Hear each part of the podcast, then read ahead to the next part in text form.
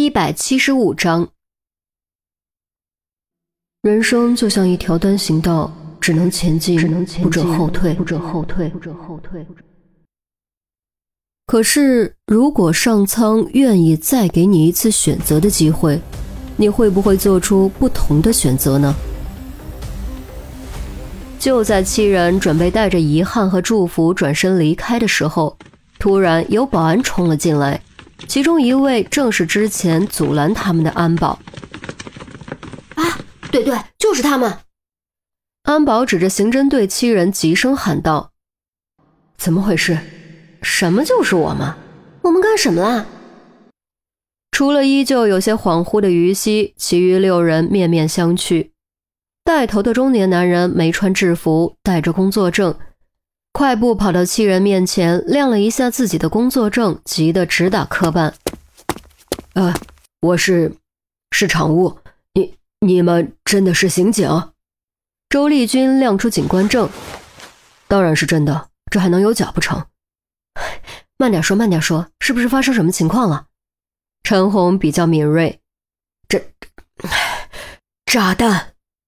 常务好不容易才把这两个字憋出来。说完，额上已是冷汗津津。炸弹！炸弹！几人异口同声惊呼，连于西都一激灵，醒了过来。什么炸弹？在哪儿？陈红当时就急了，这里可是机场，要是有炸弹在这里爆炸，肯定会造成大量伤亡，而且会造成严重恐慌，后果不堪设想。然而，答案却比他预想的还要可怕。场务指着玻璃墙外的天空，颤声道：“飞，对，飞飞机上哪架飞机？”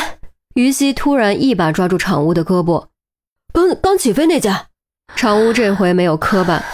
刑侦队众人同时倒吸了一口冷气，于西更是脚下一软，差点摔倒。刚起飞的那架，不就是钟离乘坐的那架吗？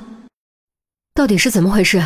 所有行李不是都要过安检的吗？还有，你们是怎么知道飞机上有炸弹的？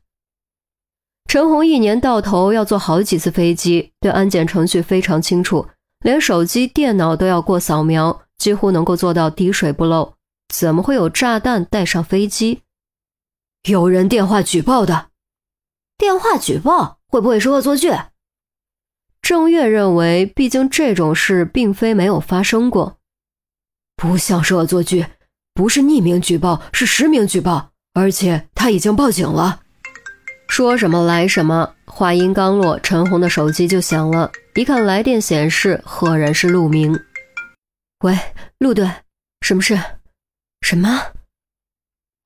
明白了，我们都在，马上处理。陈红挂电话后，表情异常严肃。的确接到了报案，飞机正在返航。陆队要求我们做好疏散工作，绝不能出现人员伤亡。明白。郑月、韩淼、杜斌齐声应道，再次转身望向玻璃墙外的天空，那架刚刚起飞不久的飞机果然转了回来，正在降低高度准备降落。于西也望着那架越来越近的飞机，忽然间不知道自己究竟是该高兴还是该担忧。钟离走了，他没有来得及送，一眨眼的功夫，钟离又被炸弹给送回来了。若非的确醒着，他几乎会以为自己正在做梦，还愣着，还不赶快准备隔离疏散？陈红对着场务喝了一声：“呃，哦哦哦！”场务一哆嗦，回过神来，连忙带着安保人员往停机坪跑。透过玻璃墙可以看到，下方别的入口也有工作人员正跑向停机坪。防爆组已经在往这边赶了。在防爆组赶到之前，我们必须尽快将飞机上的乘客安全疏散，同时尽可能找到炸弹的位置。杜宾，你是特勤出身，职业嗅觉更强，这方面你要多注意。陈红小跑着开始指挥，众人紧随其后。陈姐，万一没有炸弹呢？那不就造成恐慌了吗？飞机都回来了，乘客可能不胡思乱想吗？再说，宁可信其有，不可信其无。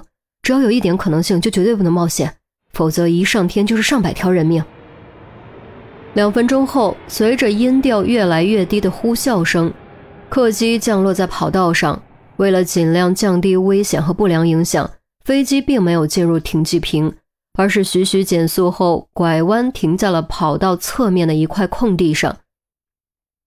刑侦队众人、大量机场安保后勤工作人员以及值班经理等领导阶层都用最快的速度赶赴现场，对客机上的旅客进行疏散转移。好端端的突然降落疏散，旅客自然是慌得不行。为了避免恐慌，刑侦队众人都没有亮出警官证，与机场方统一口径，给出的理由是飞机系统出现故障。与地面的信号交流时断时续，所以需要立刻降落修复系统，以免到了伦敦后失去通讯无法降落。事实证明效果还行，大多数旅客都从惊惶变成了抱怨，当然还有误了时间、气愤吵架的。对此，机场方自然是努力解决，承诺尽快换票更换航班。唯独安琪儿和钟离知道，绝对不是通讯系统故障这么简单。如果是通讯系统故障，绝不可能惊动警方。一下飞机，钟离就看到了于西，于西也看到了他。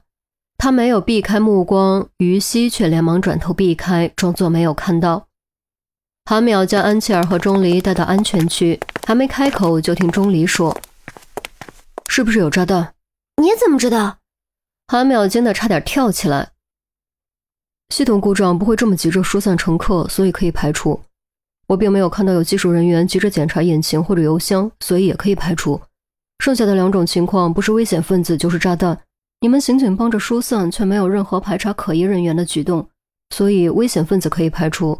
那么就只剩下有炸弹一种情况。钟离说的很冷静，一点可能与死神擦肩而过的样子都没有。韩淼无语。警察碰到钟离这种人，也着实是够无奈的，完全没有秘密可言。安琪儿却不像钟离这么冷静，连忙询问具体情况。